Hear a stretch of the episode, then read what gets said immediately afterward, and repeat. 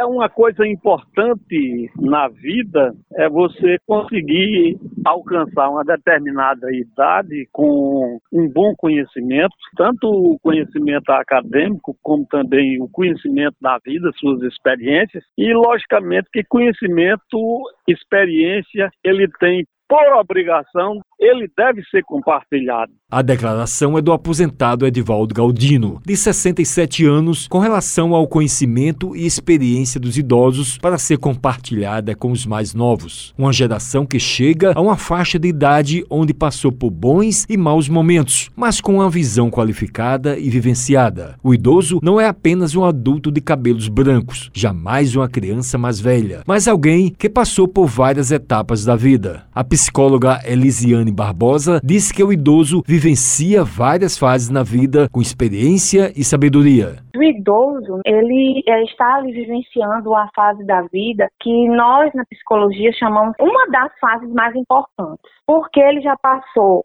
por muitas fases e ele chega ali no último estágio que é velhice versus sabedoria. Ele já é uma pessoa que vivenciou muito, muitos momentos positivos, negativos, tem muitas experiências e com isso ele está mais próximo da sabedoria. A especialista falou como a sociedade encara a terceira idade. Como peso, né, como alguém que está ali para causar problemas, alguém que precisa de cuidados. As pessoas têm muito essa visão. Ah, o idoso é uma pessoa que precisa de cuidado. E na realidade, a sociedade precisa modificar esse pensamento. Então eu acho que a sociedade, ela precisa ver o idoso como alguém sim que nós somos mais jovens, podemos contar. A geriatra Idalva Honorato destacou a importância de chegar bem nesta idade e passou dicas para se cuidar melhor. A gente precisa lembrar que precisa, para isso, precisa termos hábitos. E existem hábitos que aumentam essa longevidade. De acordo com a ciência, as pessoas hoje,